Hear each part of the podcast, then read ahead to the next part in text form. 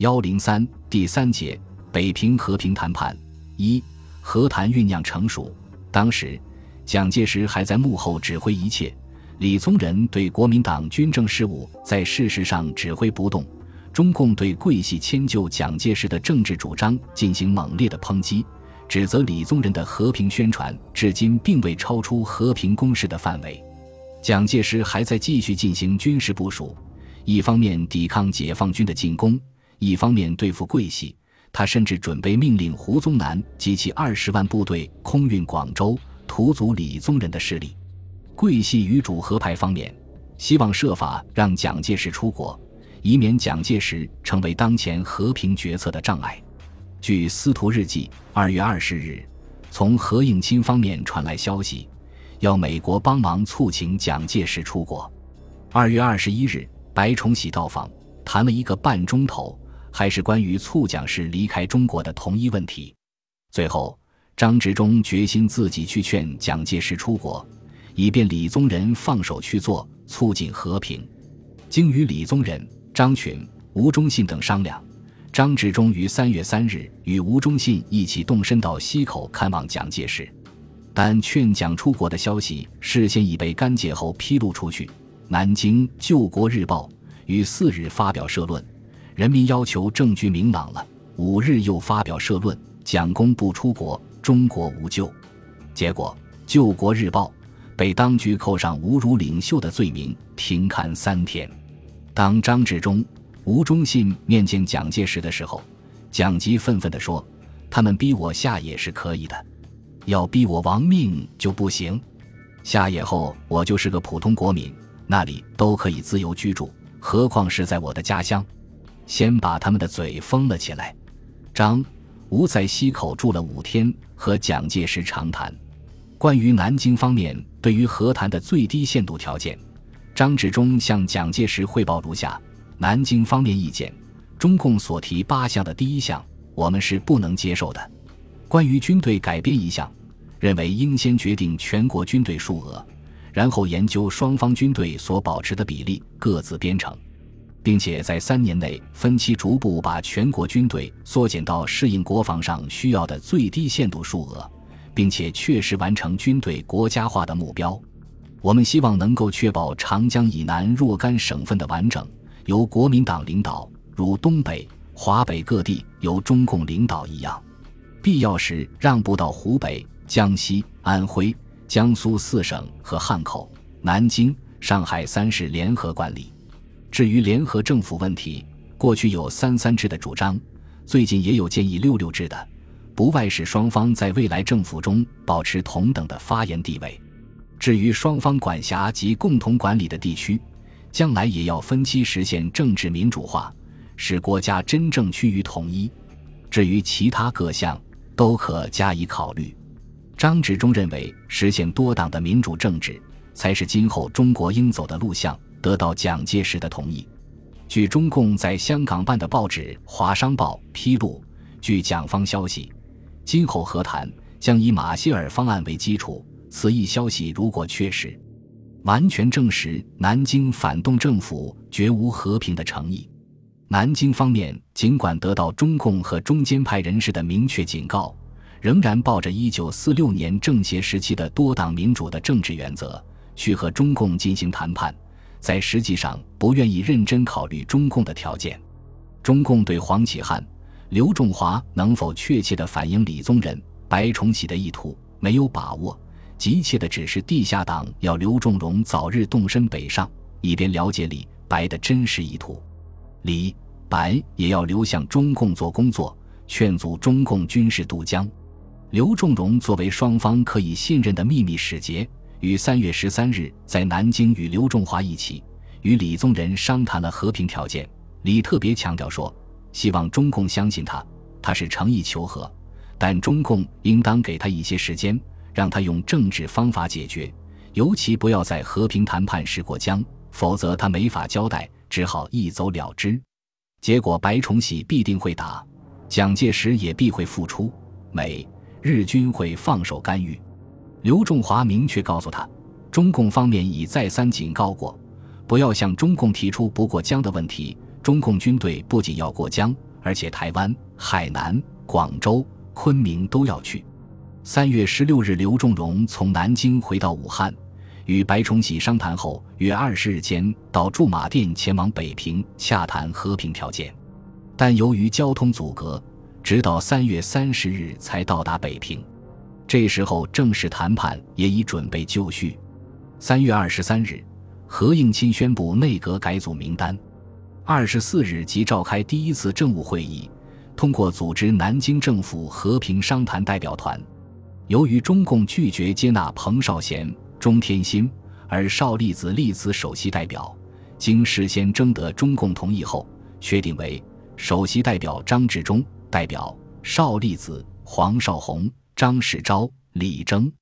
二十八日由增补刘斐为代表，秘书长卢玉文，顾问屈武、李俊龙、金山、刘仲荣。在此期间。中国共产党于三月五日至十三日举行了第七届中央委员会第二次全体会议，面临即将到来的全国胜利，决定了有关的方针政策。三月二十五日，毛泽东、朱德以及中共中央机关和中国人民解放军总部迁入北平，毛泽东、朱德乘车检阅了部队。中共方面准备就绪。即于二十六日就和谈问题发布对南京政府的广播通知，关于和南京国民党反动政府举行和平谈判事宜，中共中央本日决定：一、谈判开始时间四月一日；二、谈判地点北平；三、派周恩来、林伯渠、林彪、叶剑英、李维汉为代表，周恩来为首席代表，与南京方面的代表团举行谈判。按照一月十四日毛泽东主席对时局的声明及其所提八项条件，以为双方谈判之基础。四，将上列各项经广播电台即日通知南京国民党反动政府，按照上述时间、地点派遣其代表团，携带为八项条件所需的必要材料，以利举行谈判。四月一日，中共中央决定加派聂荣臻为代表。齐彦明为秘书长，在何应钦主持下，南京方面就和谈问题举行了四次集会研究，决定国民党中常委和中政委从广州迁回南京开会，组成和谈的指导委员会。而最重要的是，决定和谈不另定方案，只就中共所提八项做基础加以研究，酌定原则性限度，由和谈代表负责进行。仅欲拟与中共商谈之复案。这一复案共九条，基本上是一九四六年和谈的政治原则，仍希望以对等的方式与中共和平商谈解决国事，重定新宪法。而关于战争责任问题，不应再提；对于至关重要的军队问题，主张双方军队应分期分年各就驻在区域自行整编，并应树立健全的军事制度，以达成军队国家化之目的。在未来的政协和联合政府中。国方和共方应以同等名额参加等等，同时要求正式商谈开始之前就地停战。如共方要求超过以上各项限度，应由代表团随时电报中央请示核夺。此外，国防部另有对于国共停战协定最低限度之要求。刑期决定后，张治中于二十九日自己决定到西口去看蒋介石，探问蒋介石的态度。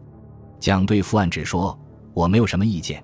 你这次负担的是一件最艰苦的任务，一切要当心。”确实，张治中要完成这个复案的任务，作为一个战场上的失败者，无疑比登天还难。蒋介石在和张治中谈话时，他表示愿意和平，愿意终老师乡。张治中听了很高兴，征得蒋的同意，随后在三月三十一日的报上发表。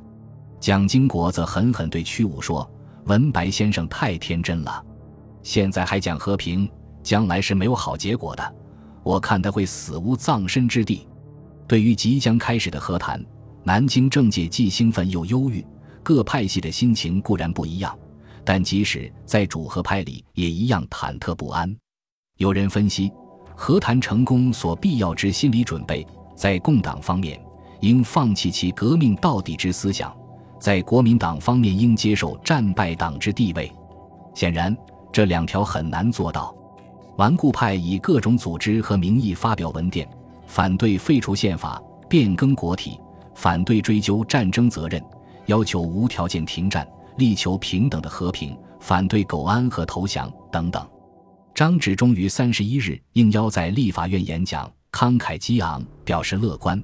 一般人认为比较麻烦的问题，如整军及联合政府等，他相信在双方假如都为人民利益着想的话，也是没有问题的。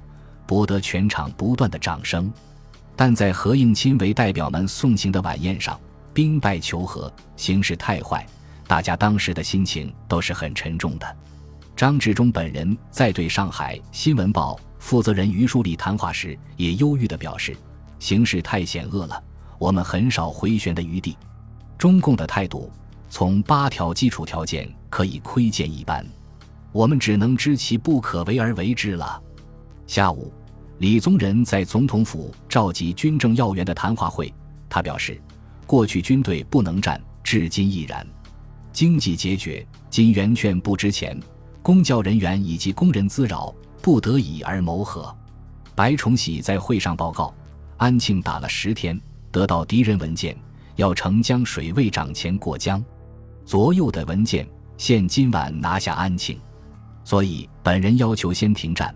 不要一面谈一面打，以成其打过长江来解放全中国。他一再为军械问题与顾祝同发生争执。深夜，南京政要与和谈代表还在李宗仁住宅商谈和谈方针与核战形势。李宗仁表示，即使决裂，也要在联合政府时再决裂。本集播放完毕，感谢您的收听，喜欢请订阅加关注。主页有更多精彩内容。